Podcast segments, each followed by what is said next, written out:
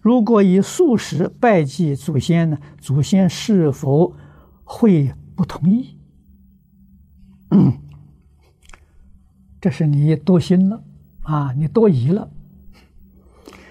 祖先呢，比你聪明啊？为什么呢？知道当年在世一生吃肉啊，跟很多众生结了冤仇啊，搞得这个冤亲债主啊一大堆，都不肯饶过他啊，才知道错了。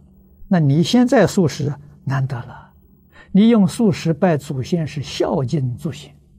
用肉食拜祖先呢，是天增长祖先的罪业，把这个杀生吃肉的账啊，要算到祖宗头上去了。